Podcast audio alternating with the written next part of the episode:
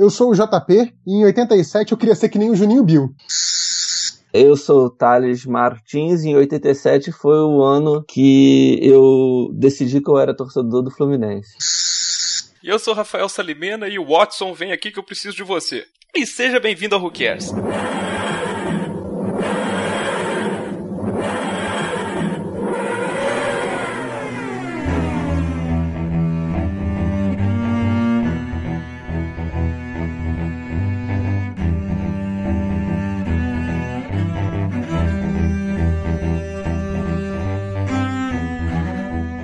Hoje nós vamos falar sobre o oitavo episódio da primeira temporada que chama-se Father's Day, o Dia dos Pais. E coincidentemente, a gente está gravando isso mais ou menos, não nem tá mais ou menos, eu ia inventar aqui, perto do Dia das Mães, que ou seja, não tem nada a ver. Uma série de coincidências. Estão Ok. ali, pra quem quiser enxergar. Expliquem Ok. essa, Deus. Sobre esse episódio aí, eu, eu li que o Russell Davis teve a ideia pra ele, porque ele tava precisando de um episódio que fosse uma história perfeita de viagem no tempo, né? Que nos outros eles não tinham brincado muito com esse conceito ainda, né? Do pessoal voltar, ver a si próprio, mudar o futuro. Famoso paradoxo, né? Pois é, e, Mas não, mas não é dele esse episódio. sim, mas ele, ele teve a ideia e chamou um cara pra escrever, que foi o tal do Paul Cornell, que escreveu uma série de livros que ligou a série antiga na série nova, que chamava Virgin New Adventures, que foi publicado nos anos 90 e tinha como personagem o sétimo doutor, né, que é o, o Sylvester McCoy. Hum. Como é que era o nome da série? É Virgin New Adventures. As Novas Aventuras do Virgem. É tipo isso. Esse nome de filme dos anos 80, né? Comédia dos anos 80. As Novas Verdade. Aventuras do Meio porques, né? É, eu É. admito que eu fiquei meio intrigado por esse título, mas eu não tive né, o caráter pra pesquisar mais, não. Ficou Tô com medo de achar um filme pornô que nem o dos Daleks. Pois né? é, pois é. Nossa. Aí eu, eu li também que o Russell Davis queria que a história fosse um drama de baixo custo, focado só nos personagens humanos e no doutor, né? Sobre a, a morte do pai e tal. Mas aí esse roteirista que ele chamou veio com aquela de, não, não, peraí, tem que ter monstro, porra. Tem que... Aí falou a galera da... Ah, Mas, mas baixo Ele botou custo monstro, ficou, baixos É. custos ficou. Não, mas aí. os caras queriam continuou. menor custo ainda. Eles queriam que só tivesse gente, sacou? Aí a galera da BBC curtiu, né? A sugestão dos monstros e o pessoal botou os monstros na área. Caraca.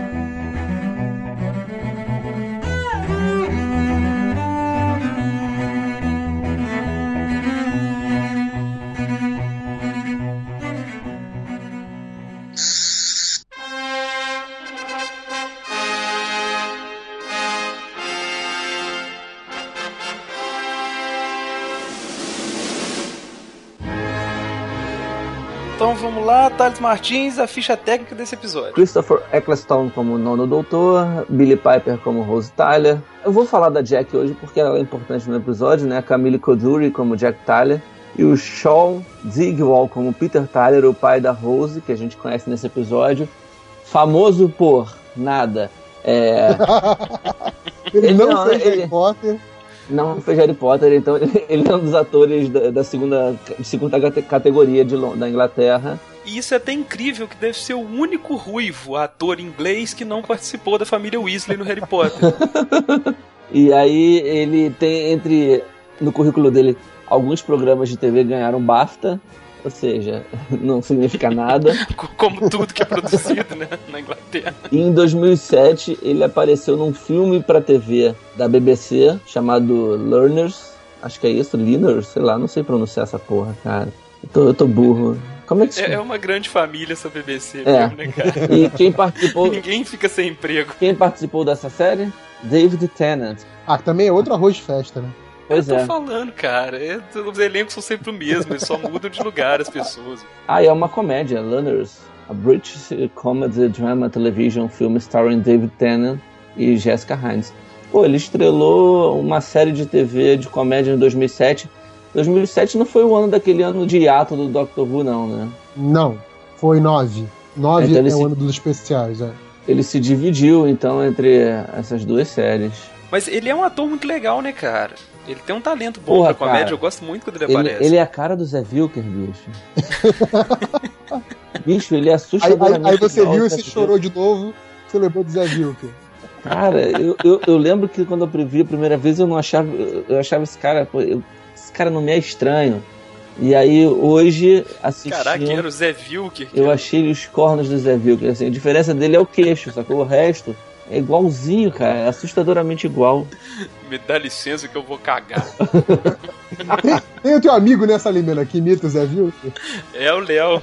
Pior imitação de José Vilker. E olha só como é que o mundo é, né, cara? O Léo tava aqui em casa quando a gente descobriu que o José Vilker morreu. Eu tava ao lado do pior imitador, né, do, do ator. É, é incrível, né? Outra coincidência, igual aquela do Dia das Mães. Tudo interligado, é? Tudo interligado. É. Sim, sim. Esse universo. Deixa eu concluir aqui. O escritor, como o Salimena já falou, é o Paul Cornell, viu? Eu não esqueci de terminar o, o, o negócio hoje. Dessa Muito vez, bom. né? É. E o diretor, diretor é um. Né, é, ela qualquer. E o, o episódio foi exibido originalmente no dia 14 de maio de 2005.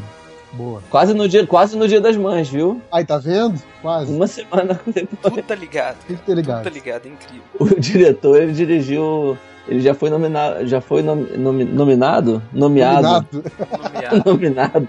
Tá misturando inglês e português, é. Ele já foi nominado ao BAFTA. E não ganhou. Não ganhou. Porra, por, um, por um episódio de Doctor Who. Não é esse. Não. Acho que sim. E sim, foda-se.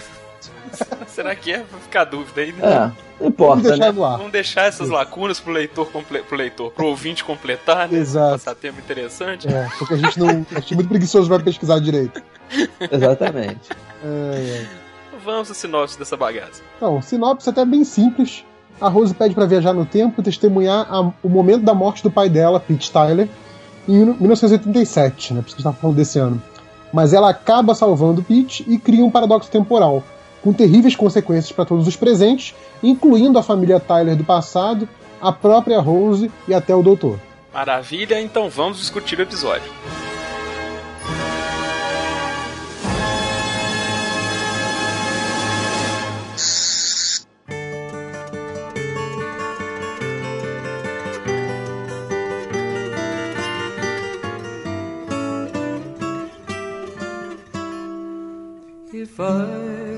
Save time in a bottle, the first thing that I'd like to do is to save every day till eternity passes away, just to spend them with you. Esse episódio tem início quando a Rose pede ao doutor para ver seu falecido pai vivo, e eles voltam para o ano de 1987 ela tinha um, um objetivo mais claro, né? Tipo, a mãe dela ficou fazendo terrorismo sobre o pai a vida inteira, dizendo que ele morreu sozinho, solitário, sem ninguém do lado dele, abandonado. É. Tipo, cachorro. É pesado pra criança pois ouvir é, aquilo, cara. né, Eu olhava pra aquela menininha e falava, meu Deus, ela vai cortar os punhos daqui a pouco. ela resolve que quer voltar no tempo pra ficar do lado do pai dela quando vai morrer. E o doutor, na boa, né, cara? Esse doutor gosta de garotear, hein, Porra, a cara? menor compreensão. Qualquer ser humano voltaria no tempo pra ver o pai morrer. Só pra ver o pai morrer. É tipo, ah, ela é, virou, é sádica. De repente ele notou um traço de sadismo na Rose que ninguém tinha notado até então. Eu achei bizarro como é que ele aceita tão facilmente esse pedido assim, né? Porque é muito perigoso, né? Todo mundo que vai viajar no tempo, a pessoa vai viajar pra encontrar com a família, sacou? Isso é uma, uma bomba pra se estourar, né? Tem uma abertura pra um bilhão de paradoxos aí. né? Exato. E aí o doutor vira e fala: Não, beleza, vamos lá. Então, mas assim, é, tipo, o, o que eu acho é que já nessa primeira ceninha inicial, que é a Rose contando da infância dela, da historinha de terrorismo, como disse Thales, e o, e o doutor lá, tipo, aceitando, né? Você vê que logo de cara é mais daqueles momentos do doutor querendo se mostrar pra Rose, né? Porque ele fala assim: não, eu posso ir pra qualquer ponto que você quiser. E aí ela coloca esse ponto como meio que um desafio. Ah, eu posso voltar no meu próprio passado, né? Tipo, passado da minha família e tal. E ele, tipo, onde eu quiser, onde eu quiser eu levo, sabe? Tipo, como, tipo assim, eu sou o fodão, eu domino o tempo, né? É, Só cara, esse que- episódio, eu percebi que esse nono doutor, ele é um adolescente com carrão, sacou? É, exatamente. Exatamente. Ele fica querendo mostrar lá que ele é o fodão. E aí é engraçado, porque quando ela fala que quer ir lá pra esse momento da morte do pai, você vê uma cara meio que tipo, hum, eu tô sacando que tem alguma coisa aí, mas ele aceita. E aí faz. Aí ele muda pra aquela cara de bobo que ele faz. E aí eu acho legal que ele já joga dois chavões que são assim, muito batidos e que já dão, tipo, o, a ideia do que, que vai ser o episódio, né? Então ele fala aquela coisa do seu desejo é uma ordem e complementa com cuidado com o que você deseja. Né? Então, assim, isso Sim. já resumiu, essa é a fala antes da abertura. E, tipo, já resume que vai dar merda, sabe? Que, tipo, ela vai se deixar levar pelo desejo e isso vai dar merda, né? Então, é- já é um momento de abertura que já, já vai armando a situação que a gente vai ver depois, né? É verdade. E, e esse início aí também dá- a entender que a Rose já tinha uma agenda, assim, né? Ela tinha isso meio que planejado, É. assim, né? Dá até mais pra frente vai reforçar isso, mas parece que desde que ela começou a viajar com o doutor, ela já tinha esse, essa ideia na cabeça de arrumar isso aí, né? É, ele acusa bicho. ela disso, né, em determinado momento, mas assim, Sim. É, é, assim, em nenhum momento a Rose me pareceu esperta o suficiente ou ma maquiavélica o suficiente pra isso, sabe? Me parece uma coisa que, assim, surgiu na cabeça dela. Pois é, eu até fui pesquisar sobre isso pra ver se tinha explicação, porque deixa isso em aberto e em nenhum momento eles retomam pra explicar, né, o que que tava na cabeça dela. E a única pessoa que se pronunciou sobre isso foi a Billie Piper, que ela falou que pra ela a Rose decidiu isso quando começou a viajar no tempo e ver as possibilidades, assim, sabe? Ela já queria voltar pra salvar o pai. Não, foi um- pra ela, bem ou mal, assim, é um puta aprendizado, né? Porque ela fez uma cagada muito grande. Acho, acho que ali ela teve uma aula de viagem no tempo, assim, tipo. Você faz, fizer merda, vai dar merda mesmo, sacou? Não, o que você fizer no passado vai ter consequências, assim, muito, muito absurdas em relação ao presente e vai foder com tudo. E ela quase acabou com o mundo. Duas vezes. Olha, mais pra frente a gente vai falar disso, mas eu vou ser o advogado diabo aqui. Quem Ih. fez a merda não foi a Rose, Ih. cara. Foi o doutor, né? Que aceitou. É, o Pois doutor é, deixou, a gente né? vai falar isso lá É. pra frente.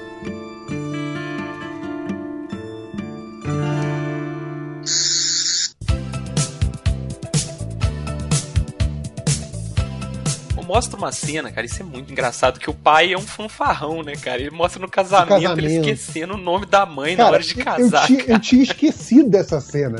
Por- Porque Essa ela é muito cena é muito pequena. boa. Ela é muito, Ela é muito boa, boa. cara. Porque assim. É, é muito bom, porque se você vai ver lá o Pix naquela situação né, de quase morte, não sei o quê, esse momento antes mostra bem qual é a personalidade dele, né? Ele, ele é exatamente isso, ele é muito fanfarrão, né, cara? Sim. Não, é bom que faz um contraponto legal aos flashbacks da, da Jack contando pra Rose quem era o pai dela e a própria Rose falando pro doutor que o pai dela era foda, não sei o que, babá. Aí vai mostrar no casamento, eu lembro o choque que eu tive na hora. Eu falei, pô, o pai dela é legal. Aí vai pro casamento, ah, é, é, ah, esquece o O nome dela. é falei, babaca, né? Beleza, ele não é o que eles estão contando. Esse Pete Tyler aí é uma surpresa agradável do roteiro, né, cara? Você acha que você vai encontrar aquela figura paterna, né? do- que tem coisas a ensinar, né? Ah, bicho, a gente garoteou, né? O cara teve uma filha com a Jack, bicho. Ele não podia ser normal. Cara, dois aspectos da Jack aqui, ó. Primeiro que os anos conservaram ela no formol. e segundo que ela era acabadíssima pra uma mulher daquela idade, né, cara? É. 20 anos Jack atrás ela sempre já teve tava, 40 e tantos Exato. anos, né, cara? É, é por aí. Então eles chegam lá em- no ano de 87, né? Aparece mais uma vez o Bad Wolf Bad Wolf no cartaz. num, car- num cartaz escrito Energize, que eu imagino que deve ser de uma rave. É. Aí, cara, olha que engraçado. Eu vi esse cartaz e me liguei que era no ano de 87. Hum. Aqui em Juiz de Fora, rave só chegou nos anos 2000, cara. eu tô falando Demorou sério. pra cruzar o Atlântico e tal. Demorava, Ó, não tinha internet. Eu, eu- Eu lembro de reportagem do jornal apresentando a cultura clubber pros Juiz Foranos no ano 2000. Não tinha, não tinha internet, cara. Não tinha O- internet. Ah, vem cá, eu, eu não notei o cartaz do Bad Wolf. Porra. Não, é logo, é logo que eles tá mais chegam discreto. na. Tem vários cartazes. Eu, É, eu fiquei. Sim, é, é o cartaz amarelinho com smile da esquerda. é. O último Aí é tem eu escrito fiquei- Bad Wolf fechado Eu lá. fiquei ligado no cartaz da, Mag- da Margaret Thatcher. Eu não conseguia parar de ler, eu ficava tentando ler toda hora que ele aparecia. Aliás, Sim, esse era momento do- dos cartazes fez pensar uma coisa, que é, nesse sentido foi uma pena que foi um episódio sério, porque senão poderia mostrar mais da tosqueira que foram os anos 80 na Inglaterra, né? Ia ser Ah, bem divertido. As bandas, as lojas, as Eu fiquei roupas. imaginando os habitantes de Cardiff passando na rua e vendo aqueles cartazes da Margaret Thatcher. Thatcher, caras devem ter achado que tava rolando um movimento político muito doido ali. Imagina, né? Tipo, você andando na Cinelândia tem um direta já lá, imagina. O, o pior é que os cartazes eram legais, deve ter levado quase toda a grana da produção do episódio. Sim, e como era meio nas coxas, eles devem ter deixado o cartaz, com certeza. Não, se bobear, nego trouxe cartaz de casa, assim, que já tinha. Depois passa um momentinho dos cartazes aí, tá o- a Rose e o doutor na rua e chega o carro do pai dela, né? Ele sai do carro com aquele vasinho na mão e chega o carro que vai atropelar ele, né? A Rose quer olhar a cena, né? Ela, ela vê ele sendo atropelado, né? E quando ele tá no chão, ela não parece que não tem a coragem pra ir lá segurar a mão dele, que era o que ela queria fazer, né? Uhum. Ela só, ela, ela fala, ó, tem pouco tempo porque ele morre antes da ambulância chegar. E ela não cria coragem de ir lá, o que é compreensível, né? O que o Thales falou da ideia do doutor de levá-la pra ver aquilo lá. Porra, cara. Só que. Só que em seguida ela pede pra tentar de novo. Ela fala, não, quero fazer. Exato. E aí, nesse momento, eu acho que ela já tinha planejado a cagada já, cara. É, eu acho que a ideia veio aí. Não, mas aí que tá. Tem, tem isso, né? Uma coisa é tipo, ah, não consegui fazer agora, vamos tentar de novo. Só que o problema, e tipo, é meio óbvio, mesmo que você, sei lá, não conheça nada de ficção científica, tipo, eles já voltaram até aquele ponto. Se eles voltarem de novo, óbvio que isso não pode fazer bem, cara. Sim, é por isso que eu tô falando a culpa de tudo que acontece nesse episódio é a do doutor. Ele não permitiu só, ele fez a cagada, entendeu? Porque ela vira e fala pra ele, pô, a gente, eu quero vir aqui de novo nesse momento onde nós já estamos. Aí o doutor fala, ok. Pois e é. bota os dois lá, outra vez vendo eles próprios, sacou? Quem feriu, né? Quem feriu o tecido do tempo aí foi ele. É, ele já provocou um puta paradoxo, né? Não, e, e tudo que vai acontecer, né, as criaturas que vão aparecer e tal, não é porque o pai foi salvo, é porque eles afinaram o tecido do tempo ali, sacou? Sim. Não, não sei, cara. Não, não. Acho que não chega a ser o suficiente pra dar aquela merda toda. A explicação foi essa que, que eles, que eles arrumaram, é aquilo que eles estão no. Duas versões deles estão no, no mesmo espaço-tempo ali, né? Sim, é Sim, que assim, mas é- mas foi, um, é- foi um mas- acúmulo de paradoxos no mesmo ponto. A questão é Mas, essa. não- mas não foi. Mas o que tal? O- Os Reapers, eles não estão ali porque tem um paradoxo. Não, não é o paradoxo que faz eles estarem ali. O paradoxo, beleza, afina o tecido do tempo. Mas eles só estão ali É. pra corrigir uma infecção no tempo. Eles, ele inclusive usa essa expressão. O tempo tem uma ferida e esses caras são tipo é, é, os glóbulos lá que vão. Os glóbulos vermelhos, né? São os glóbulos brancos. Eu, eu Brancos. Não, seria os, seria os brancos, mas eles, se- Os glóbulos eles se brancos referem a eles vão- como, como parasitas, né? Não como defensores do, do tempo. Eles estão ali pra exterminar, né? Ah, eu entendi os caras como, tipo, deu merda no tempo, eles vão lá e limpam tudo. Bom, a gente, vai chegar nesse, nessa parte mais pra frente um pouquinho. Então o que acontece é o seguinte, a Rose, eles voltam lá, veem a si próprios, né, já ali olhando o acidente, só que dessa vez a Rose não se contém e acaba salvando o pai dela do atropelamento. E como se não bastasse, ela ainda fala que vai pro mesmo casamento e vai pra casa com ele e o doutor. Pois é, mas, mas antes disso, esse momento que ela já passa na frente dela mesma e do doutor, e aí muda o passado que acabou de ocorrer, É que Né? eles desaparecem. ela ali já faz, já faz uma cagada, eles desaparecem, e o doutor já olha pra ela muito bolado. Assim, tipo, caralho, o que que essa porra dessa guria fez? Isso é muito engraçado, cara. Porque assim que ela fala com o pai dela, que ela. Ah não, eu vou nesse casamento aí também, ué. Vamos junto, vamos, vamos pra sua casa.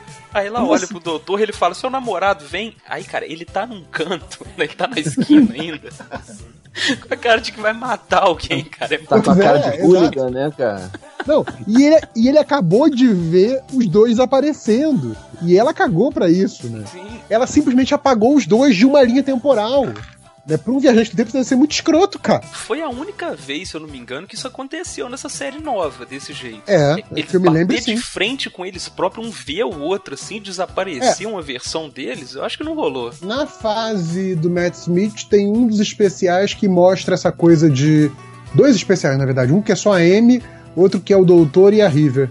Mostra essa coisa de é, vários doutores, vários personagens entrando e saindo da tarde, mas é para efeito de humor. Não, não envolve tanto essa questão de paradoxo, não, não funciona dentro de uma história, só pra questão de humor mesmo. Até tem vezes que os personagens se encontram, né? Ele, o personagem encontra com ele mesmo, mas é tudo é parte dele, do plano dele também, né? É. Tipo assim, ele- É, o, o, próprio, o próprio especial de 50 anos foi um festival disso, né? Mas aqui, não estaria a, a, a série contradizendo a ideia que ela tem de viagem de paradoxo temporal eles terem desaparecido agora e os personagens conversarem com versões deles mesmos no futuro, cara?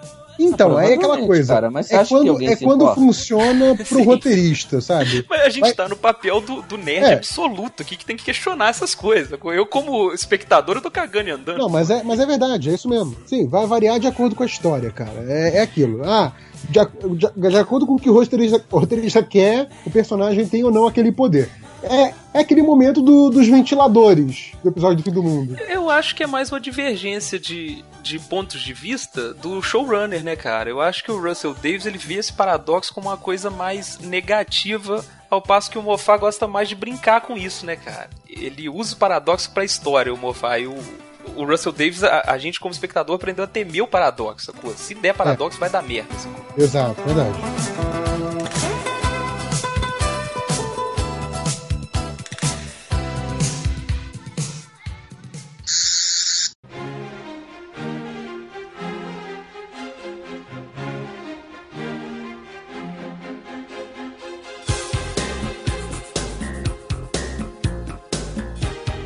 Aí a gente começa a ver, né, as, as pessoas aleatórias começam a ser atacadas cidade afora aí, né? A gente vê o mais uma vez, assim como aconteceu no episódio do Dalek, né? O ponto de vista do monstro, né? Só que dessa vez, ao invés de ser azul, é aquela telinha vermelha do bicho que tá chegando. Uhum. Parecia muito efeito da MTV, né, nos anos 80. Mas é pra gente aprender a não reclamar do efeito quando o bicho aparece, né, cara? É, antes, antes de dessa boa parte do- dos bichos, tem aquela conversa que a gente mencionou mais pro início, do doutor acusando a Rose de ser, de ser um plano, né? E aí ele retoma aquele diálogo final do primeiro episódio, do episódio Rose, que é muito interessante, né? Que ele vira e fala assim: ah, não sei o que, você quer viajar comigo tal, não sei o que, e ela fica meio na dúvida. E na hora que ele fala que é uma máquina do tempo, ela sai correndo e entra na, na tarde, né? E ali pareceu que, tipo assim, uma coisa divertida que agora ele questiona e faz a gente se questionar também se não tinha uma segunda intenção maquiavélica ali por parte dela, né? Bateu a paranoia bonito no Bateu a aí, paranoia. cara? pois é, eu achei isso muito interessante porque assim, eu, eu gosto quando, quando um certo diálogo, uma certa frase é revista para ganhar um, um outro sentido. Então eu achei essa parte bem legal. E depois, mais aquele momento que, que o, o Thales gosta, né? De quando o doutor chama humanos de, de macacos e tudo mais, né? E que ele É, fala, né? Que, Stupid Apes. é, que segundo, segundo o doutor, né, o lance dos Companions, ele fala isso de outros humanos, né? Não é conhecer o universo, mas ver o que, que o universo pode fazer por eles. É, né? Tirar uma dizer, vantagem, né, cara? Exato, que o humano seria Parece que ele, parece que ele tá falando de brasileiro, né? Sim, É. total. Exato. Né, que o humano como um todo seria estupidamente egoísta e interesseiro, né? Então também é uma visão bem negativa que o doutor apresenta nesse, nesse momento. Outra coisa legal aí é que nesse ponto eles já estão na casa do, do pai dela, né? É. Que Eles vão pra lá pra se preparar pro casamento. E aí a Rose fica mostrando pro doutor, né, as, as invenções dele, que o pai dela era um inventor. se- é, se- o que a mãe tinha falado pra ela e tal. Mas aí você vê que é umas besteirinhas que o cara faz É. ali. E é muito legal, cara, que em Estados Unidos e Inglaterra tem muito essa figura do cara, do inventor, sacou? Tem muito essa cultura do cara querer Sim. fazer uma patente e vencer na vida assim. Deve ser tipo concurso público da época, assim, né? Um jeito do cara ter uma vida fácil, assim, sabe? E aí, cara, tinha, tinha reality show disso, vocês lembram? Tipo, Uhum. Sim, tinha tipo America's Next Invent. comercial, essas umas porras, sim. Cara, mas isso ainda existe, né? Só mudou o nome pra empreendedor. É, mas agora as pessoas querem né, abrir um negócio em si. Antigamente era um produto que o cara queria inventar, né, cara? Tipo aquelas coisas que o japonês cria, é sapato com guarda-chuva em cima do, sa- do sapato, essas coisas assim. Era isso que esse cara tentava fazer, né? Vocês já viram no, no Arrested Development, o pai da família, ele tinha uma fritadeira, só que, tipo, Aham. a fritadeira você não, você não podia encostar nela, porque ela, ela toda esquentava. então, assim, ele, ele leva a parada do programa de TV, óbvio que dá mó merda, se queima todo, queima o apresentador, sei lá o quê. O produto é banido, e aí eles só tem protótipo na casa deles, assim, então é muito bom. Não, assim, aí toda hora- vende no México. é, e vende no México. No México não era proibido. E aí na casa deles sempre tem alguém se queimando com essa porra. É muito bom. Sensacional. Vo- Voltando nesse diálogo do doutor aí, ele fala uma coisa interessante também, né? Ele fala, a Rose fala, pô, eu tive a chance de salvar, você queria que eu não aproveitasse? Aí ele fala, porra, eu perdi meu planeta inteiro, sabe? Né? A minha família inteira, você acha que nunca me ocorreu tentar arrumar aquilo? Aí ela fala, ah, não, pô, mas ele é só um cara qualquer, né? Ele não vai começar a terceira guerra mundial. Ele explica que tendo alguém vivo que não era pra estar, deixa o universo inteiro diferente, né? É, e é muito boa essa coisa da- dele falar da família dele, que, que tá morta, né? Que depois a gente vendo o que foi retconizado, né? Com o especial dos 50 anos, também é um diálogo que ganha um outro sentido, que até o doutor não sabe, né?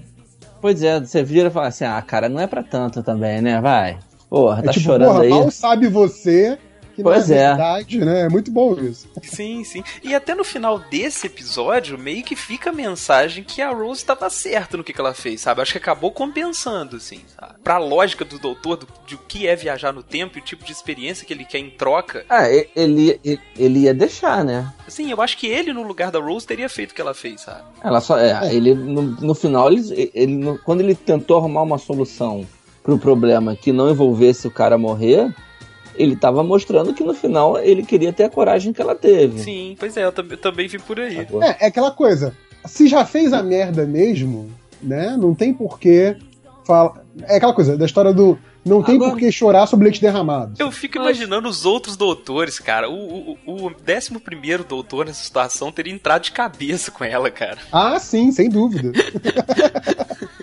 sem dúvida. Também pode não ter sido isso, né? Ele pode ter simplesmente ter se convencido com o discurso dela de que o pai dela era um insignificante. Eu acho que não, porque tem, acho que tem não. Ele vai, com, falar, ele vai falar os outra noivos também, frente. é. É, pois é, Todo mundo é chegar lá. importante, que não sei o quê, pois é. Pô, e depois dessa, dessa conversa aí, cara, rola uma DR, né, cara? Pesada. Ela vira pra ele e Tem. fala, pô, você tá assim só porque você não é o homem mais importante da minha vida. É. Aí ele vira, ah é? Então me dá essa porra dessa chave aqui então. Dá aqui. E aí- aí ela dá e aí, a chave. De novo, de novo entra naquela coisa do da relação que é meio pai, meio namorado, né? Sim. Aquela relação é, esquisita cara. que eles têm no Tem uma- início. Tem que uma a hora que, não que se ela tá conversando. né? que ela tá- tem uma hora que o pai dela tá conversando com ela, quando ele já sabe que é pai dela, ele faz um carinho no rosto dela. Aí eu vejo o doutor logo depois de conversar com ela, ele faz o mesmo carinho. Pra mim, assim, tipo, vai dando sinais que, beleza, o doutor é o substituto, sabe? O doutor dá a chave de casa pra filha, Uhum, o doutor está cuidando dela.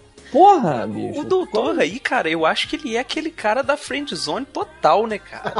Porque ele tá agindo como se ele quisesse a mulher, sacou? Ele tem uma posse sobre ela, ela tem principalmente uma posse sobre ele, mas não rola nada. Que ela fala com ele assim: "Ah, é, você vai embora, mas você não me assusta. Eu sei que você vai voltar pra me procurar, ou então você vai me esperar na tarde. Você pode esperar sentado". Ele sai pisando forte, sacou? É. E a gente vai ver que é exatamente isso que vai acontecer depois, né, cara? Ah, Eu acho que desde a regeneração do Colin Baker, o doutor não descia tão fundo no poço, cara.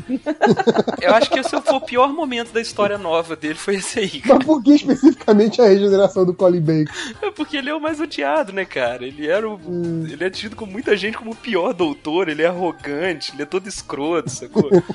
e esse é um momento de adolescente mimado total, cara. O cara que tá na É. friend zone tá puto com isso, mas não vai sair também, sabe? E é engraçado, né? Porque dessa nova leva, pelo menos até antes do, do Capaldi chegar, ele é o doutor que parece mais velho, né? Mas na verdade se comporta desse jeito mais adolescente, né? Sim, sim. Atrás da mulherzinha e tal. Isso é até uma brincadeira da série, né, cara? Que se você for olhar o, o, o War Doctor, né, que vai ser inserido na história depois, Aham. ele vai só rejuvenescendo até chegar no 11º Doutor, É. ao passo que a personalidade deles vai mostrando claramente eles ficando mais velhos. sacou? Sim, sim. O que, o que eu acho fascinante no 11º Doutor é, é o tanto que a personalidade dele é de velho, sabe? Ele atua Sim. como um velho, ele cospe, ele fala... Aquilo é sensacional, sacou? Sensacional. Essa, essa trajetória desses quatro doutores aí é muito bacana, cara. É É verdade. verdade, é verdade. A- Agora, voltando lá pra, pra questão lá dos monstrinhos, naquela hora lá daquela câmera vermelhinha e tal, não sei o quê, eu fiquei pensando o seguinte: o- o- os monstrinhos lá atacando pessoas aleatórias na rua que não tem nada a ver com o que ocorreu. É, isso só não aumentaria o paradoxo? Quer dizer, no- ao mesmo tempo que existe uma pessoa que não deveria estar existindo, que é aquilo que o doutor fala, né? A, a não existência de pessoas que no universo normal estariam existindo não pioraria ainda mais as coisas? Ah, mas e- parece que esse universo aí já tava fudido, sacou? A partir do momento que os bichos aparecem, é- é É, é só pra destruir tudo e foda-se. eles não chamam Reapers à toa, né, cara? Eles estão ali pra E pra acabar com tudo, pra cara. acabar é. com aquele universo. É, é tipo, tem uma doença, eles vão lá limpar aquela doença e a doença é tudo, sacou? Quem já jogou o, o Mass Effect, né, a série, os vilões são exatamente isso. Eles se chamam Reapers também e eles aparecem pra aniquilar o universo quando ele fica, quando ele foge do controle. Sacou? Exatamente a mesma coisa. O Mass Effect imitou o doutor aí, cara. Quando o doutor vira e fala que no momento que tem um cara morto que não devia estar morto, que tá tudo errado, tudo passa a ser um grande erro, entendeu? Então, assim, o- os ceifadores, eles estão ali pra fazer um- a limpeza, é tudo vírus, sacou? Tá tudo, tá tudo corrompido. Sim. Isso não sim. pode sobrar nada, sacou? E aí o doutor garoteou de novo, né, cara? Porque, quer dizer, não garoteou, né, cara? Quando ele percebe o que, que aqueles monstros estão fazendo, ele saca que aquele universo não tem muita salvação, né, cara? Aliás, como que ele percebe? Ele percebe na hora que eu acho essa cena muito boa, que ele abre a tarde e é só uma cabine normal. Que na verdade é o quê? É só o modelo real sem os efeitos especiais, né? O modelo que eles Sim, levam pra cima, sim, assim. Ele entrou no cenário, né? Exato, tipo assim, cara, vamos, vamos usar só a cabine, sem gastar com o efeito de aparecer o interior da Tardes, e pronto, né? Tipo, é, tá, tá dentro do orçamento, né? Muito bom. E você sabe uma coisa legal, cara? Essa cena, quando ele. o- o- no roteiro original, quando ele entrasse na tarde vazia, ela ia desmoronar, sacou? Nossa. Com ele lá dentro, ele ia ver a tarde cair. Isso foi cortado por falta de orçamento, sabe? Então eles usaram realmente o Não, cenário. não vamos destruir a cabine, né? Tá certo. Não podemos quebrar nossa única cabine. Hã? Agora, é, acontece uma coisa nesse episódio, quando os monstros aparecem, que resolve uma dúvida que a gente vem tendo desde que a gente começou a fazer o podcast. Quando o doutor vira e fala que todo mundo vai esquecer o que aconteceu, vai tudo ser como era antes, ele errou. Uma coisa não mudou. A mãe do Mickey, que, ele, que, que até então. ela, foi- ela realmente É. morreu ali e sumiu. Ela morreu ali, Ela- verdade. ela foi apagada da existência, cara. A mãe do Mickey, talvez por desgosto do filho, mas ela foi apagada da, da existência e ela foi criada. Ele foi ali, foi criado pelo, pela avó. Aliás, gente, o, o pequeno Mickey é um Pois é, eu- capítulo à parte. Porque assim, o, o, Cara, vamos deixar mais pra frente pra falar naquilo, que isso é a melhor coisa desse é, é que, episódio tipo, inteiro, o cara. moleque é muito sacaneado, coitado. Cara, eu tinha esquecido completamente que era Eu ele, também, cara. eu também. É muito bom. Completamente. Eu também, eu me surpreendi. Foi muito bom.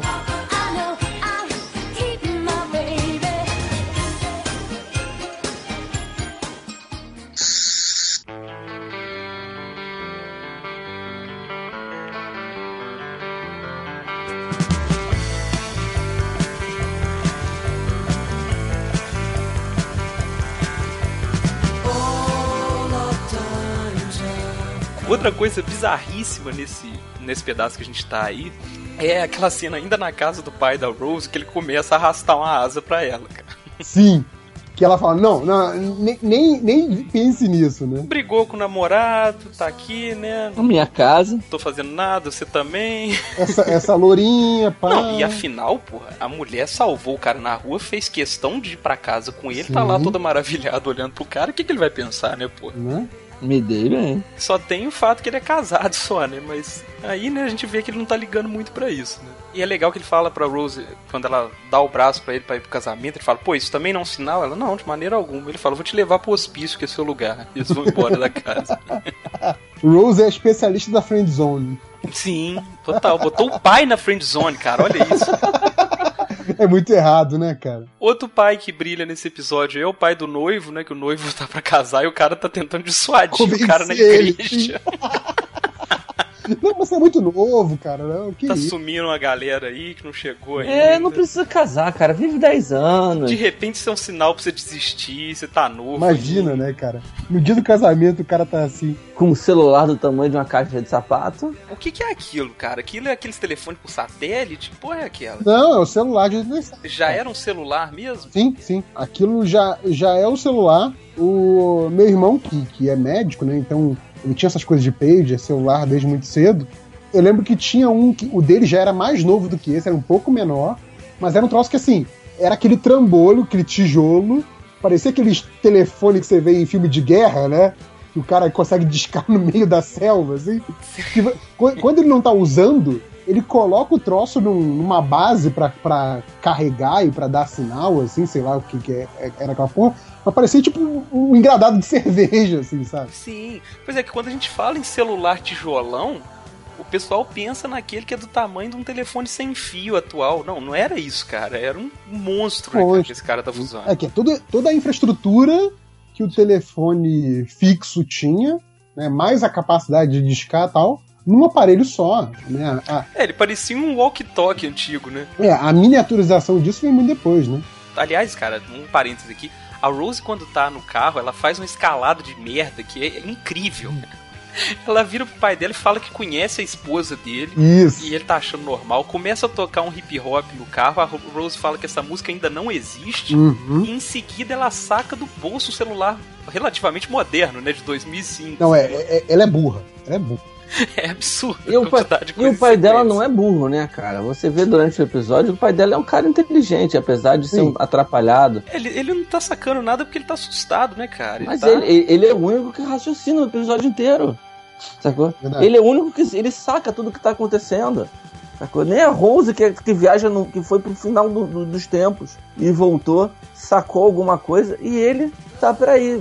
Ele, ele, ele, ele construiu todo um raciocínio e chegou a uma conclusão que o doutor já tinha chegado, obviamente, mas que tava tentando evitar. Enquanto isso, ninguém sacava. Pô, da- da- ela só pux- Ela é burra como a mãe. Herdou, né, cara? Hereditário. Aquela hora que ela sacaneia, né? Ela não, ela não consegue é, programar um vídeo cassete até hoje. Ele, Pô, mas eu ensinei semana passada. Tipo, Então, né? beleza, É, pois Rose é. puxou o Jack. É por aí. Aí, tanto a Rose quanto o pai do noivo ouvem no telefone um cara falando, né? Watson, come here, I need you. Ah, é. É- Essa referência vocês sacaram? Eu não, Claro eu não que não. sabia dela. Eu tive que procurar, eu não sabia que era isso, não. Não, eu, vi depois quando o doutor falou. O doutor explica o que é depois. Aí eu fui pesquisar a história disso, cara. Você pesquisou? Não. É muito maneiro, lá na frente eu vou falar. Aí a Rose completa a escalada de burrice dela quando ela chega com o pai no casamento e o carro que atropelou ele passa por eles de novo, quase batendo. Uhum. E a Rose grita, pai! Pois é. Aí em seguida eles saem do carro, ela vê a Jack e o Pete começando a se tratar como lixo, né? A imagem que ela tinha do relacionamento perfeito dos dois, né? Se desfaz ali. É, aí você vê que rolou aquele efeito de, do tipo, todo mundo que morre vira santo, né? Sim, Que, aqui, exatamente. que no Rio a gente, a gente até chama de efeito Brizola, né? Que, tipo, a- até o Brizola, até o Brizola virou santo quando morreu, né? Então, Ela já era santa antes de morrer, mas não deixa tá vendo aí? É isso que eu tô falando, tá vendo? Aí a galera retroativamente muda o caráter da pessoa. É foda. Então vamos pra próxima parte do episódio, que o casamento tá pra começar. Só que aí é o momento que os monstros se revelam, né? E a Isso. galera se esconde na igreja. E aí, eu, eu queria perguntar pra vocês, esse- esses monstros Nazgûl aí que aparecem, é um CG que pra época já me parece meio tosco, né? Pois é. Cara, né, ele fica, O que fica repetindo, cara. Ele repete várias vezes a, A mesma animação, né? a mesma animação. É, o que já acontecia com os Slidin já. Pois é. Cara, mas eu acho, eu achei esse mais grosseiro, cara. É tipo um gárgula, meio morcego, meio Cara, louvadeus. Não, é porque só, uma- vamos, vamos colocar isso em perspectiva, tá? Esse episódio é de 2005. Vamos dizer que ele tenha sido produzido entre 2004 e 2005, pra dar um desconto aí pra ele. O, o Senhor dos Anéis, a Sociedade do Anel, é de 2001, tá? Cara, Matrix é de 99. Matrix é de 99, pois é. Então, assim, Ju- vocês Jurassic tão- Park é de quando? Pô, 92, de pois é. Tá piorando, cara. tá muito atrás, cara. Sério, é, a Rede Globo fazer, faria melhor, cara. Cara, 2005. eu acho que tá no É. nível daqueles mutantes da Record, hein? Eu também acho. Tá no nível do, do Caminhos do Coração. Não, e o pior é que guardadas as proporções é por aí mesmo, cara. É muito feio o bicho. E, e olha só, uma curiosidade sobre esses, esses Reapers aí. Originalmente eles eram pra ser muito parecidos com a figura clássica da morte, né? Que é um Isso, do ceifador. de capuz e foice na mão. E, e eles mantiveram a foice no rabo desses bichos. É, eu também não entendi o isso. rabo Falei, deles é uma foice, cara. Isso é muito bizarro. Ah, eu curto, eu curti, eu curti. Eu achei que deu. Mas não dá pra ver, cara. Eu só percebi isso revendo. É, é muito sutil, sabe? Ficou... Mas eles não usam pra nada, né? Eles não usam esse rabo. Não, beleza, assim, tipo, ele, eles em vez de deceparem as pessoas, eles embrulham as pessoas as pessoas É. somem. Mas eu acho que isso é tudo uma questão de orçamento. Eu, tenho, eu, eu sou capaz de apostar que quando ele- o cara inventou o, o, o monstrinho daquele jeito, o cara falou, não, aí o designer. O designer sempre acha que tem dinheiro, né? Não, porque É. aí vem o monstro, o morcegão, é o rabo dele é a foice, e aí ele ceifa as pessoas passando, cortando as pessoas ao meio. E aí alguém virou e falou assim, vai ficar caro, vamos fazer. O pior que não, cara. Que quem forçou pros bichos serem assim foi os produtores da BBC, cara. Porque eles reclamaram que, que o visual dos personagens, se fosse a morte mesmo, ia ser muito parecido com aquela galera do meme repetido do episódio 2, né? Do Hum, The End of the verdade. World, que era um pessoal encapuzado também e tal. Não, a beleza, cara. O problema é que quando o cara criou o monstro, beleza, vai Com ser um uma monstro, vai ser um monstro. Vamos botar uma foice no rabo. Pra que, que serve a foice no rabo? Não, aí, aí foi piração do, do design. Provavelmente alguém falou assim, é. beleza, a gente enfia a, foi, a, a, a- a foice no rabo do cara, e aí quando ele passar, ele passa ceifando a galera. E cortaram isso, né? Tipo, vai Sim, continuar com a foice, mas... Teria uma utilidade, acabou sendo design sem utilidade. Olha, eu tô lendo aqui agora que os, os produtores pediram especificamente algo que tivesse mais cara de vir de outro mundo, sacou?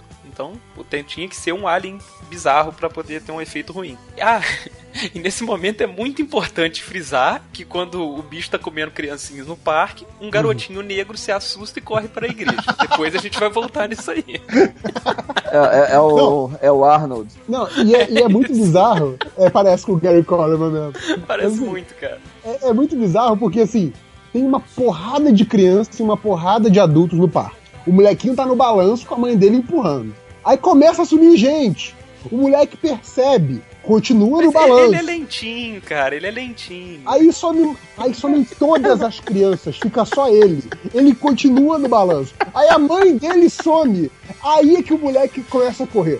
Sério, é o Mickey, cara. Mas aqui, os monstros que chegaram, cara, eles foram ladino ali, né, cara? Que eles, Foi, foi. eles sumiram com o bicho sem fazer barulho, eles estavam É, comendo é os outros ali. sabe? É verdade, mas porra, o moleque também é muito sangue frio, né? Não é possível. Não, não é sangue frio, cara, é lento mesmo. Ele é lento, É, pois é. igual no Sopranos, o, o tio do Tony falava, The Boys Slow.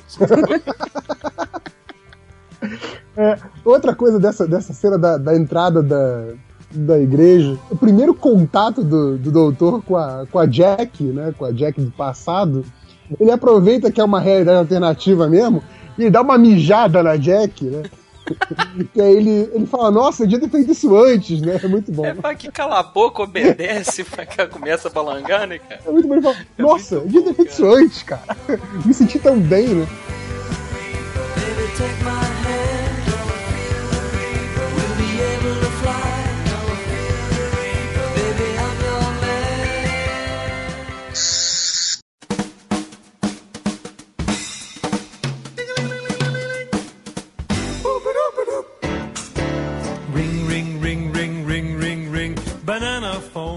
nesse início aí, depois que rola essa conversa com a Jack, o noivo mostra o tijolão do pai dele lá, né? O celular gigante lá. Isso. Que aí ele falou, ó, só dá pra ouvir isso aqui, né? Que é o Watson Come Here, I Need You. E aí o doutor explica, né? Falou, pô, a primeira ligação da história. Isso é o Alexander Graham Bell falando. Uhum. E aí, cara, eu fui pesquisar isso que eu achei sensacional, eu não sabia que, que era isso. E eu descobri que o Watson em questão é o Thomas Watson, que era assistente do Graham Bell na época, e estava no quarto ao lado, cara. Uhum. Tocou, o cara ligou de um quarto pro outro. E essa ligação ficou tão famosa que o Graham Bell repetiu essa frase em 1915, sendo que a original foi em 1876, quando inauguraram as linhas de telefone que ligavam a costa oeste à costa leste, sacou? Que ficou célebre a, a fala. Muito bom. Só que aí dessa vez o Watson falou que demoraria uma semana pra chegar porque ele tava do outro lado do país. e outra coisa é que tem uma vertente de historiadores que diz que ele não teria falado I need you, e sim Watson, I want you. Hum. Mas a gente não tem como comprovar qual foi o teor da, da ligação. Eu sei que tem uma história dessa do, do Graham Bell que, na verdade, a origem do telefone, não sei se é verdade, mas que é, ele estava meio que estudando aparelhos de, de surdez, né? De como fazer surdos ouvirem, como fazer surdos poderem se comunicar, né? E aí o telefone meio que surgiu nessas pesquisas dele, né? A possibilidade de Cara, isso eu já ouvi também. Eu- eu, é, eu não sei o quanto disso que é verdade, mas, por exemplo, que quando surgiu o, o telefone, que na verdade parece que ele aperfeiçoou técnicas de outras pessoas ao redor do mundo, outros cientistas, né?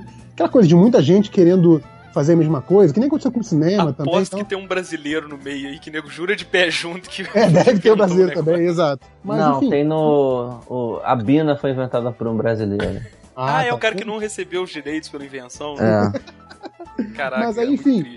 E, e que ele foi lá e patenteou e, e- e vendeu o invento, né? E, e continua aperfeiçoando ele durante alguns anos. Só que ele não tinha telefone no, no escritório dele, no, sei lá, no laboratório dele, porque ele achava aquilo muito invasivo. Eu achei aquilo sensacional, cara, sabe? Tipo, porra, eu consigo entender o cara que não gosta de ter telefone em casa, principalmente se foi ele que inventou, sabe? Tipo, não, Cara, eu é pros concordo. outros É, comunicarem. é o smartphone da época, sacou? Tipo, é- era o veículo que todo mundo usava pra te achar quando você não queria ser encontrado, né? Quando você tava em Exato. casa, sacou? Eu entendo Eu totalmente, achei isso muito bom. Agora, uma mensagem pro Grambel, cara. Se você não gostava, não inventasse essa porra. Né? A culpa foi sua. Pois é, O outro, outro brasileiro envolvido com isso é o cara que inventou ligação a cobrar, também foi inventado no Brasil. Caralho, filho da puta, né? Isso é a cara de ter sido inventado aqui. Né? Eu não, não, eu não vou pagar, não. Mas Esse cara que quiser aí. esse é um filho da puta, porque Não, quer você dizer, já, existi, já existia a ligação a cobrar, mas aquela que você ligava pra telefonista e a telefonista ligava pra alguém. Ele inventou a ligação a cobrar direto, Não, entendeu? já existia ligação a cobrar. O brasileiro inventou a musiquinha, né? Exato, aquela Né, porra. né, da- né, É por aí. É. ring, ring, ring, ring, ring, ring. Banana phone.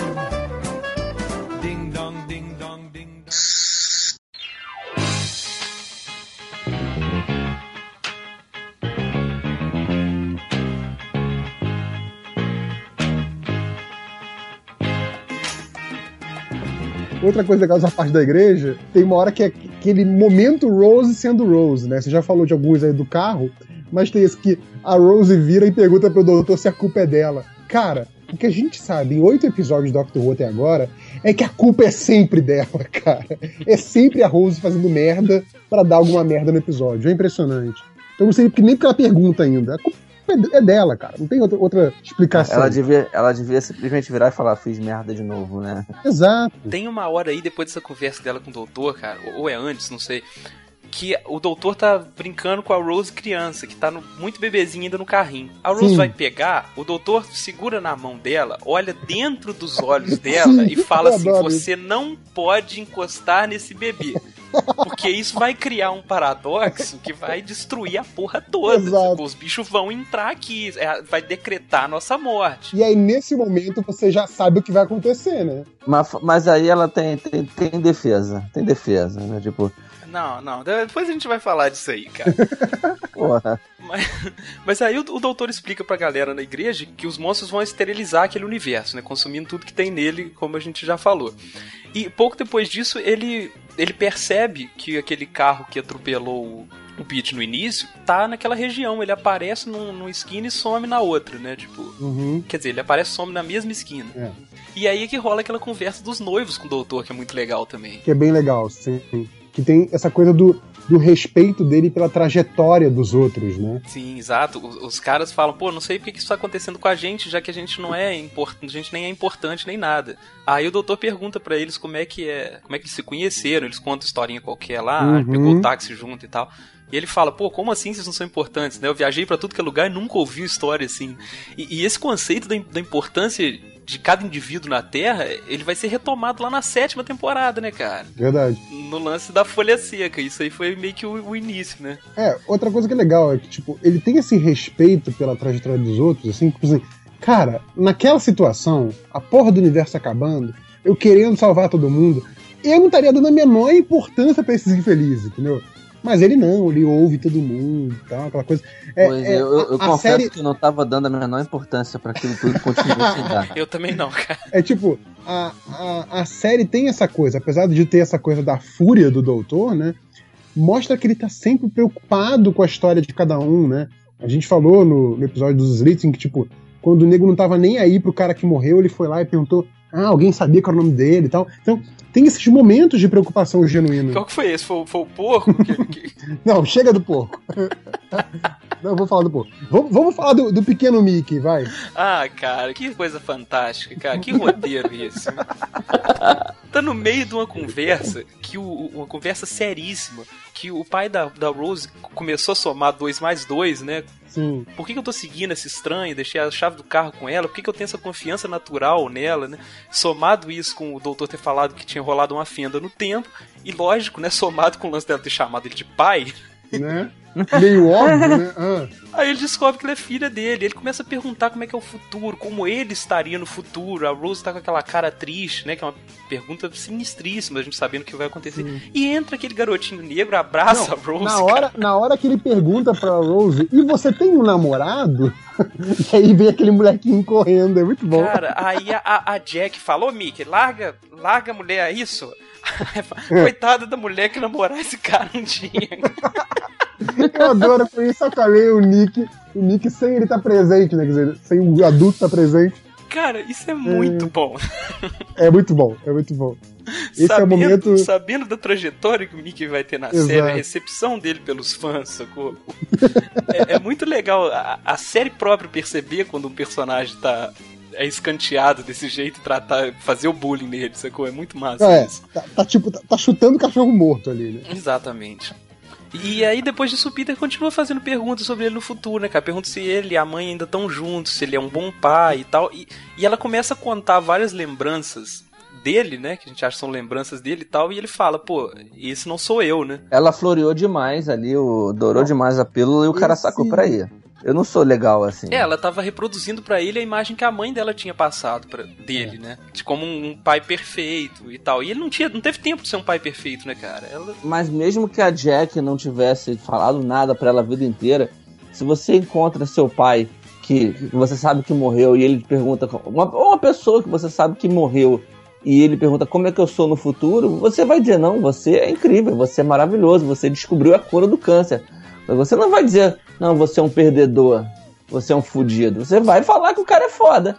Só que se o cara sabe que ele não é foda, ele vai sacar que tá, tá errado. Exatamente, isso é muito maneiro. Ele, ele viu que ele não era páreo pra imagem que ela tinha dele ali. Não importa É, o que a acho que Jack assim- falou, o que importa é que ela tava dizendo pra protegê-lo, só que ela floreou demais Exagerou, ali. né? Exatamente. Exagerou. Agora, um- uma coisa que eu acho muito legal desse episódio, vocês estão falando desses momentos da conversa com a Rose, tem essa primeira conversa, depois tem a conversa já de, de despedida, e é que assim, eu acho que esse talvez seja o primeiro episódio da, da nova série em que o centro emocional não tá no doutor. Tipo, o, o Eccleston realmente se afasta, fica em segundo plano. Ele e o- morre, porra. Tem uma É, hora então, que ele chega o- a morrer. Sim, exato. O, o ator que faz o, o Pete, ele que segura aí o- a emoção do episódio. Ele que entrega a emoção do episódio e, digo mais, é, com o, o- o nível de dificuldade maior que é contracenando com a porra da Billy Piper. Né? Sim. Ô, Cara, e, Não é nenhum gênio. Mas eu falei, eu vou ser advogado do diabo aqui. Eu acho que ela mandou muito bem nesse episódio, cara. A Rose ficou muito gostável nesse episódio. É, eu também Cara, acho. Eu acho que é, ele segura a cena toda, cara. Agora, logo depois dessa, dessa primeira conversa aí da, da Rose com o pai, tem outro momento que é, acham. A gente tá falando dos momentos da Rose sendo tipicamente a Rose, né? Esse é um momento que é o doutor sendo tipicamente doutor. Que é quando ele revela o plano dele lá, da, da chave, da tarde, sei o que, ele faz aquele blá todo, pega lá a energia da bateria do celular, ah, ele tá lá falando do plano dele, ele sobe no púlpito da igreja pra contar o plano pra galera. Cara, né? o que, que é aquilo, cara? Uma galera, uma galera que nem entende do que, que ele tá falando, né? Tem uns caras muito desinteressados. Os caras estariam mais é. interessados no sermão do padre, no casamento, Exato, do que neles. Ele, ele, ele gosta muito de plateia, né? É muito bom. Isso é muito o momento doutor do Eccleston, né? Ele vai lá e sobe no púlpito pra contar o plano dele. Isso é muito bacana. E que plano, hein, cara? É, é um plano meia boca pra caralho. A Rose descobre que tem uma coisa quente no casaco dele que ele não estava sentindo. A gente vê que é a chave da tarde, que tá toda amarelinha ali, né? Pegando fogo ali e tal. E aí, cara, ele faz uma gambiarra, cara. Tipo, É. MacGyver. MacGyver, MacGyver, Ele total. pede uma bateria. Se alguém tem uma bateria, nego abre o celular gigante lá, tira a bateria da parada. Ele liga a chave na bateria. Sabe como. Aí ele fala: Ah, não, a partir da chave eu posso materializar tardes aqui. É. E a tardes começa a aparecer, cara. Caralho. Eu lembro de uma época do meu grupo de RPG onde um personagem sempre tinha um saquinho com um fio de cabelo do resto do grupo inteiro. Pra se alguém morrer, um cara podia ressuscitar a galera a partir do fio de cabelo, sacou? É por aí, é. Exatamente é o por mesmo aí. naipe, cara. É, é nesse nível mesmo. Só que aí, obviamente, que o plano não dá certo, porque Eu escrevi aqui até pra marcar esse bloco. O doutor descobre um jeito de salvar a situação, mas a estupidez da Rose torna-se um obstáculo. sim, o doutor fala: Rose, não toca no bebê, a Rose vai e toca no bebê.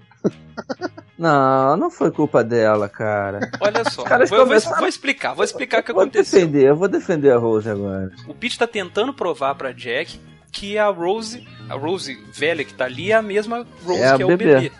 Então, aí ele fala aqui, é o bebê, ó. Segura o bebê aqui, filhinho. Eles Não, botando- ela não fala segura o bebê aqui. Cara, mostra a atriz fazendo um ninho com a mão pra pôr a criança em cima. Não, Era pra ter empurrado Rafael, aquela porra ali, cara. Essa porra, aquela porra.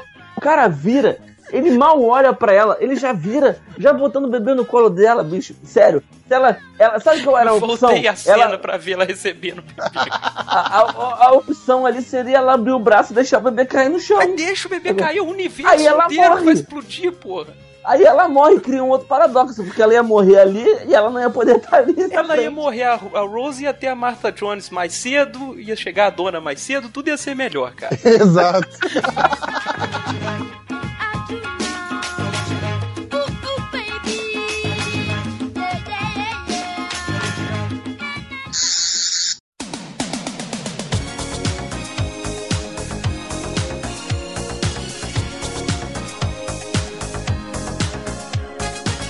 Bom, a Rose acolhe a si própria no braço e aparece um monstro lá dentro, né? Aparece um Reaper lá dentro.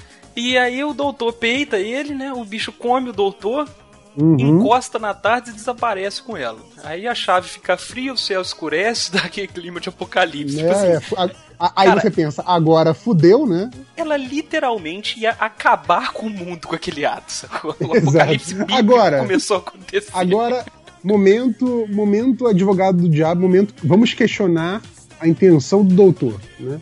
Sabemos que o doutor mente. Quando o doutor se coloca ali na frente de geral e se sacrifica para proteger o povo, da, o povo lá da igreja, aquilo é real ou aquilo, como eu fiquei imaginando depois no final, é parte do plano de comover a Rose e o pai dela nessa ideia de sacrifício pelo que é certo. Não foi um erro Porque- de cálculo, não, dele?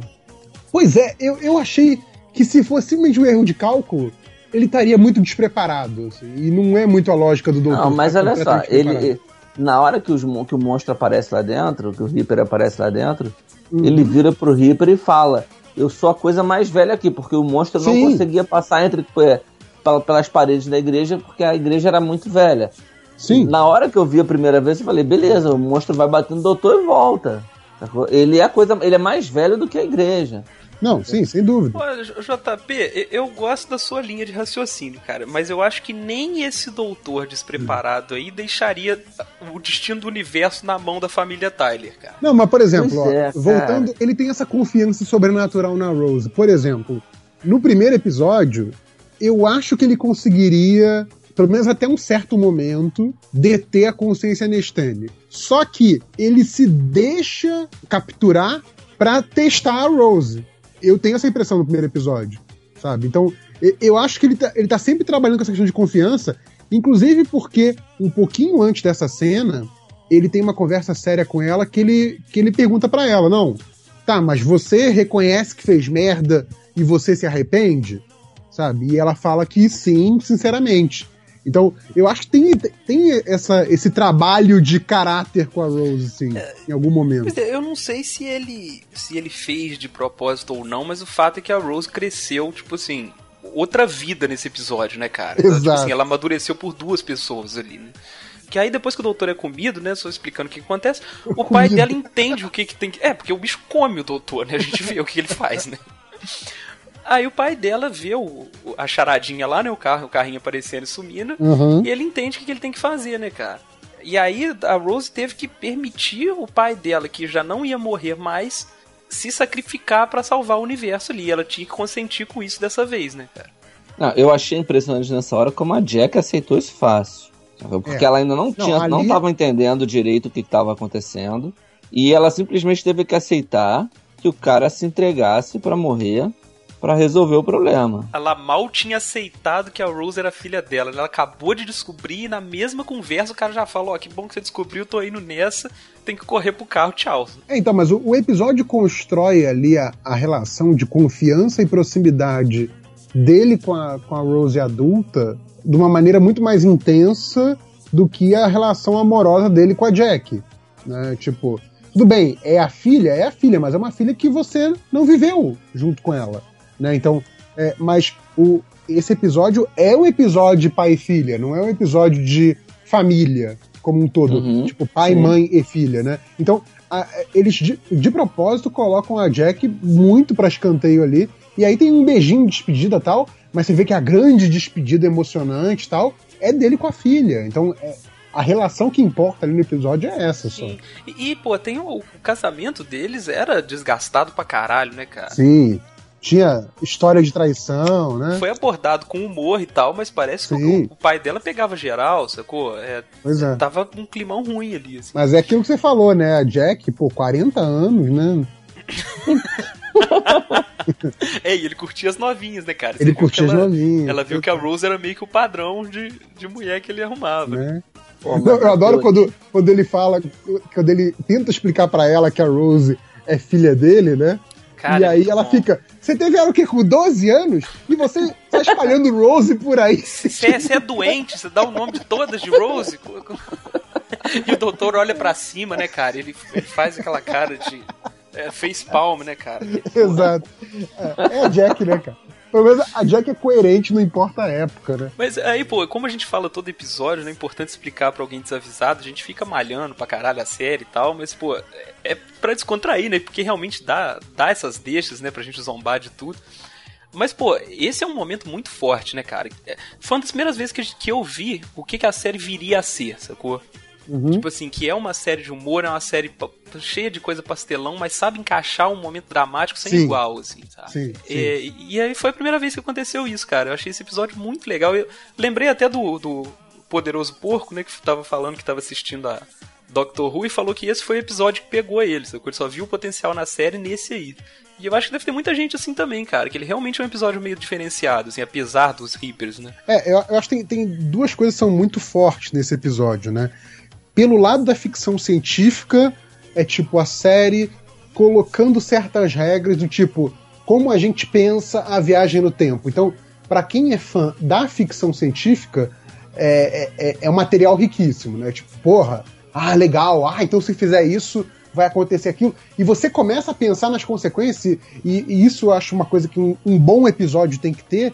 É tipo, nossa, mas e se ali o doutor tivesse feito isso em vez daquilo? Será que aconteceria isso? E se a Rose fizesse isso em vez daquilo? Será que aconteceria isso? Então, um episódio que te deixa pensando nas outras possibilidades dele é um episódio muito bom pelo ponto de vista dessa coisa da, da, da narrativa da ficção científica. E essa outra que ele tem essa puta âncora emocional, assim, que tipo, eu acho que é o momento em que a Rose vira um personagem de verdade e não Exato, uma garotinha genérica.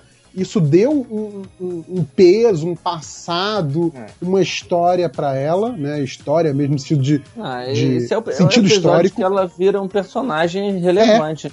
Exato. Dá rele... Então- Agora dá sentido pra ela, entendeu? Antes ela É. era só realmente isso, era a, a trombadinha, né? Segundo o dono da internet.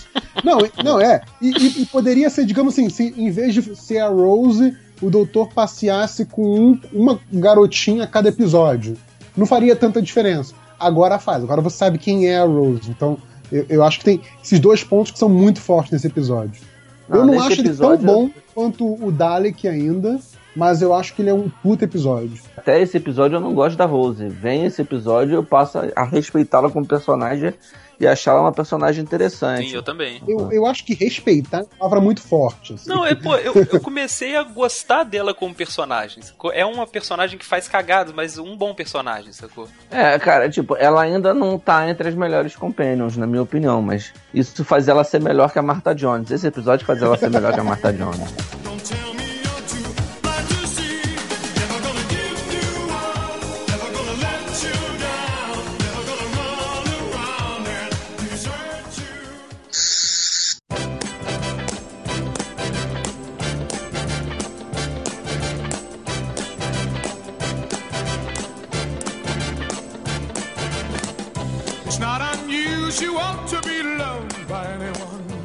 E o momento ali do final que, lógico, né, a gente fica triste porque o pai acaba morrendo de verdade, né? Ela não conseguiu impedir a, a morte do pai, mas o momento que eu acho legal é que muda aquela história do início que a Jack conta para ela, né? De que ah, o pai morreu sozinho, não tinha ninguém lá com ele, aquele terrorismo, como disse o, o Thales, né?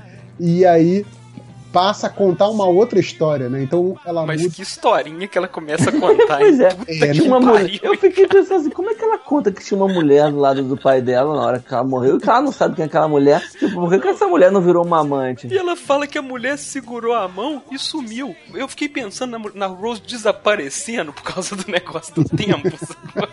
eu lembrei daquelas fotos de atropelamento que botam na internet com os anjos em cima, falando, alguns dirão que é montagem.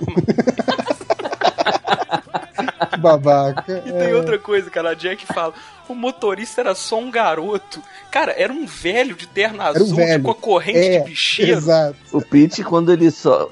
Quando ela salva ele de ser atropelado, ele também tá usando uma corrente de bicheiro no pescoço. É, ro- Devia ser moda na 80. Inglaterra nos anos 80. Mas aquele cara não era um garoto, cara. Você via que não era. não, não Era era. tipo o Tom Jones que tava dirigindo o carro. Aí, e aí fala que, que na, na primeira história o motorista tinha atropelado e fugido. Dessa vez o motorista parou, esperou o socorro, ligou pro socorro, sei lá, porra. Uma morte mais humana, né? A cagada da Rose fez um mundo todo melhor, né? Que, que o motorista que era um imbecil, por algum motivo mágico, virou um, né, uma boa pessoa, saiu do carro, prestou socorro e tal. É porque foi na porta da igreja, essa coisa. E tinha testemunha dessa vez. E o pior, cara, transformou o pai dela num suicida pros livros de história. É verdade. Porque ela falou, ah, correu pra frente do carro sem motivo, sabe? A É. mãe dela deve, devia odiar o pai dela. Fala, pô, o cara se matou, sacou? Mas aí a Rose devia crescer com a impressão de que o pai dela se matou. Ela devia esquecer o que aconteceu ali e falar. Toda a história que ela sabe do pai agora é que o pai é um suicida. Que tinha uma amante. Não, mas o roteiro é bem fechado, sim. A gente que tá viajando aqui, né? Pensando nas possibilidades que o episódio permite. E o, o finalzinho, né? Que tem aquela. Eu acho bem bacana, bem. Sei lá, bem singela, aquela cena final, né? Que não tem piadinha, não tem nada. É a Rose dando a mão pro doutor, os dois indo pra tardes em silêncio, tipo. Não tem mais nada o que falar, sabe? Sim, então, isso é foda, muito foda. achei uma cena final muito boa. Eu teria dado um cascudo nela se eu fosse doutora, né? Um tapa na nuca, assim, tipo, Ou então, faz da- dava um novo. e falava: Eu falei pra não tocar o bebê, porra. pois é, por aí.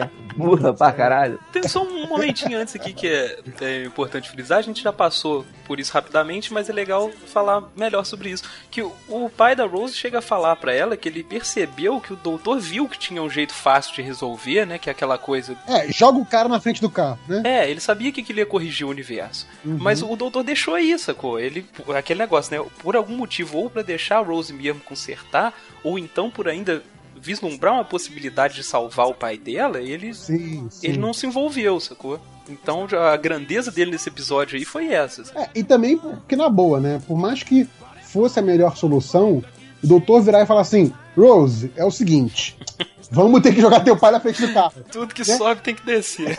Exato. Tipo, ela obviamente iria odiar ele pra sempre, né? Então também era um pouco de autopreservação ali. sim, sim, é isso aí. Então assim a gente encerra a discussão desse episódio, né? Vocês não querem falar de novo do pequeno Mickey, não? ele, ele, ele é o Pequeno. Mickey é o novo porco que as É, pessoas o transformaram porco numa do piada. espaço. cara. Cara, quando, Exatamente. quando ele agarra a perna da Rose, tipo cachorro, né? Na perna da Rose, E ela fala, meu Deus, ele, ele sempre fez isso. né? Desde pequeno já faz isso, que coisa. É o que né? ele fez no primeiro episódio, né? Tipo, ele não queria viajar e tava segurando nela. Verdade. Fica aqui, vai ter merda de vida de aventura nenhuma, não. Vai ficar aqui assistindo televisão na minha casa. Mas olha só, cara, olha só. Ele, ele vira um cara cagão nessa pracinha. Por isso que ele não quer viajar com o doutor quando ele tá adulto. sacou? Ele já é um cara cagado. Cara, não, porque esse evento nunca ocorreu, cara. A pracinha Ele- foi o ano 1 Mas- do, do Mickey. Mas pra ele ocorreu, cara. Ele foi, o- foi o único, a única linha do tempo alterada no final foi a dele, porque ele perdeu a mãe ali, cara. Tá ele foi certo. criado pela avó. Caraca, olha só, cara. Não foi um erro de continuidade. Ele tinha mãe nesse universo. Pois é, cara. E aí, como a Rose mudou o universo, fez ele ser criado pela avó. Caralho, Doctor Who é muito foda, né, Tá cara? vendo? Tudo se encaixa. Tudo se encaixa. Só pode, só pode ser, cara. Ô, eu sei que o pequeno Mickey vai viver no meu coração pra sempre, cara. Não devia ser num episódio só, sacou? Tinha que ter um spin-off em vez de fazer aquele Sarah Jane Cara, Adventures. pois é, imagina, pequeno. Little Mickey Adventures, Little olha que foda. Little, Little Mickey Adventures com o Space Pig do lado, assim, de, Um de Black Exploitation infantil, sabe? é isso aí, vamos às nossas informações finais, então. Então, vocês vão responder a enquete. uma enquete, porra. vão responder a enquete lá no whocarespod.com. Vão falar com a gente no Twitter, que é o arroba whocarespod. Vão poder encher o saco da gente lá no Facebook, facebook.com.br whocarespod. Ou podem escrever longos comentários que a gente com certeza vai ler com todo carinho no e-mail whocarespod.gmail.com. Bom, é isso então. Semana que vem estamos de volta com The Empty Child. E aquele abraço, até mais. Tchau. Inter. Tchau.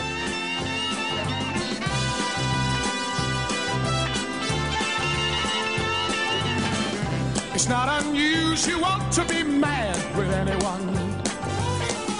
It's not unusual to be sad with anyone.